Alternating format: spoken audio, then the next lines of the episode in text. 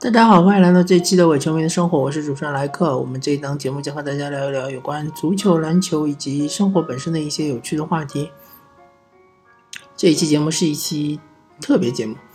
呃，主要跟大家聊一聊有关于 NBA 联盟的伤病问题。因为，嗯，这个赛季刚刚开打了，差不多。六分之一到七分之一的这个样子，但是呃，出现的伤病确实是比较多。呃，好消息是，有一些球员已经复出或者接近复出了，比如说像是呃，鹈鹕队的隆多啊，像是呃，火箭队的保罗啊，啊，然后呃，篮网队的拉塞尔应该也是差不多接近复出了，然后七六人队的状元富尔茨也是接近复出了。那么，伤病这个问题其实最纠结，或者说大家最关心的就是说如何预防伤病，或者说如何能够避免伤病。那么有很多种理论，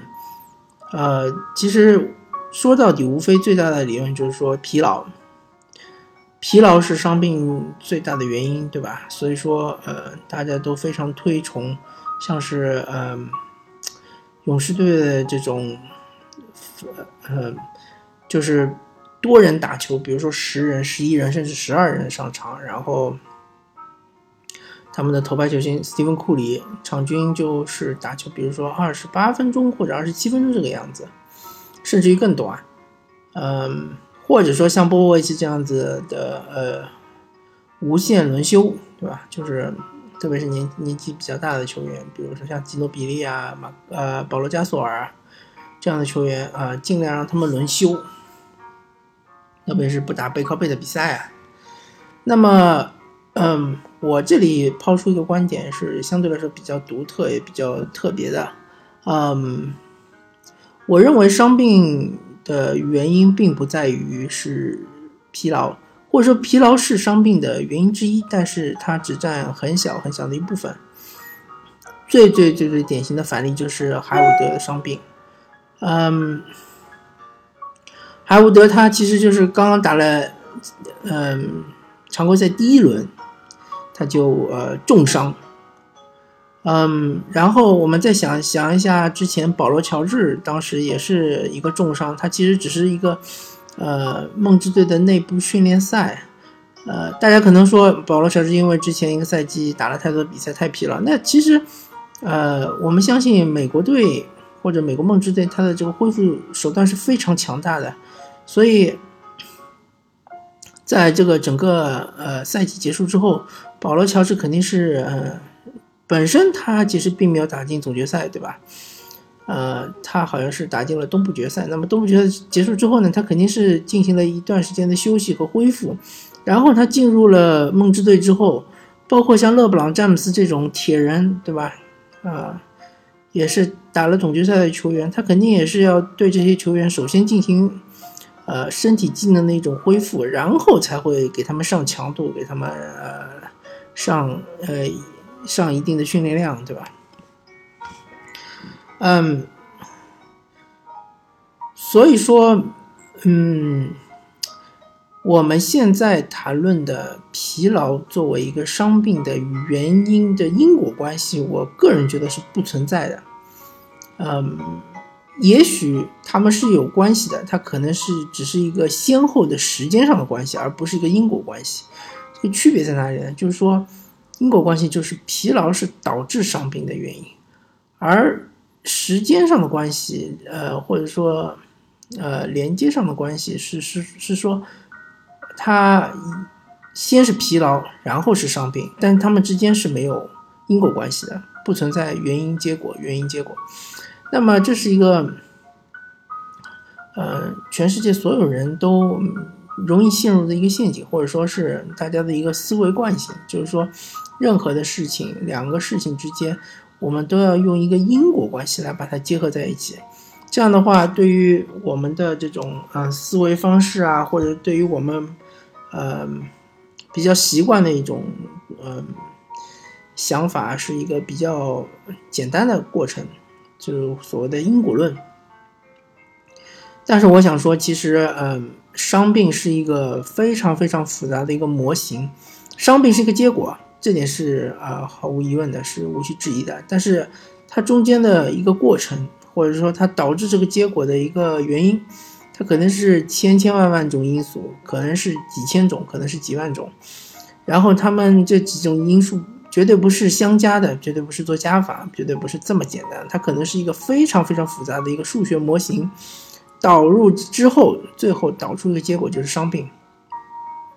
也许这个数学模型甚至于用世界上最强的计算机，也要算几千万年，对吧？我只是做个比喻，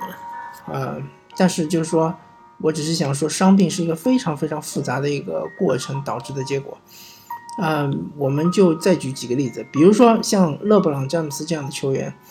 他呃十几年如一日的打球，对吧？他基本上也是。呃，全年也要打个，基本上他没有什么遇到过什么大伤病，对吧？他其实按照如果说伤病是呃他的最大原因是疲劳的话，照这个理论，他其实早就应该受过几次重伤了，对吧？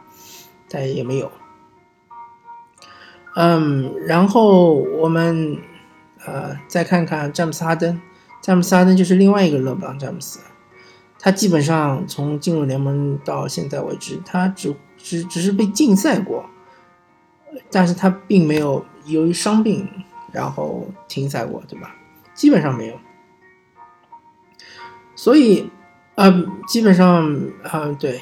其实他是很疲劳的，我们都能够理解到，都能够体会到他的呃使用率，他的这个呃场均上场时间都是非常非常长，但是他基本上没有遭遭遇过什么伤病。嗯，还有像凯文杜兰特，对吧？他之前遇到一个重伤，其实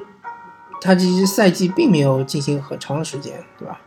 然后等他复出了之后，又是在赛季中期又是一个重伤。嗯，像威斯布鲁克，威斯布鲁克威少其实他就受过一次重伤，而这次重伤真的就是说和他的疲劳是没有关系的，只是因为不巧，只是因为寸剑，然后贝弗利。撞了他一下，而这也不是说贝弗利一定是一个恶意的动作，但是确实就是一个巧合。所以，如果我们非要给伤病一个原因的话，我觉得巧合占占据的这个呃百分比是非常非常大的，可以说百分之九十都是因为运气。嗯，像奥登这样的球员，对吧？呃，不是出的一个超级中锋。他之所以最后沦落到这样一个地步，就不停的伤病，不停的伤病，他其实真的就是和运气是有关系的，因为他第一个赛季其实就直接报销了嘛，然后这个报销的这个赛季，他其实就就是在训练，就是在恢复恢复他的身体机能，对吧？后来就没打了几个赛季，又是不断的伤病，伤病，伤病，所以他其实没有打几个赛季，他也不存在于。不存在说有他有多么多么的，呃，疲劳，这是没有道理的，对吧？还有像布兰德罗伊，他的其实他的这呃球权或者他的这个场均时间并不是非常的长，啊，然后我们就要回到我们最最熟悉的我们自己的球员姚明，对吧？呃，很多人说姚明。之所以，嗯，NBA 职业生涯只有九年，短短九年，这么短时间，就是因为他的来回奔波太多了，再加上阿德尔曼对他的，嗯，使用，嗯，有点过头了，场均时间太长了，而范甘迪相对来说就对他保护比较多一点，啊，但是我们其实要看到，嗯，他姚明遭遇这个应力性骨折，他其实还是一个怎么说呢，是个运气成分占大多数的这样一个情况。正好是被撞了一下，对吧？因为他太高，太高了之后呢，呃，小个队员摔跤摔倒的时候，很容易就撞到他的骨头。而这些小个队员，别看他们个子小，但他们其实体重并不小，对吧？我们都知道 NBA 的球员体重不会特别小，所以他撞一下，这个冲击力还是很大的。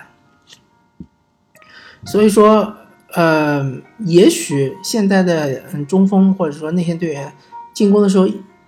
往外拉的话，确确实可以，就是说降低他们的这个像受姚明这种伤病的这个可能性啊，确实是可以，因为他们在外线嘛，呃，外线不太可能遇到这种小个队员摔倒撞在他们腿骨上这种情况，所以真的和疲劳呃关系不是特别特别的大，真的是和运气。所以说 NBA 是个残酷的联盟，它除了科技，除了这个努力，除了这个天赋之外，还和运气有很大的关系。好吧，我们这一期的特别节目就聊到这里，感谢大家收听这一期《我球迷生活》，我是主持人莱克，我们下期再见，拜拜。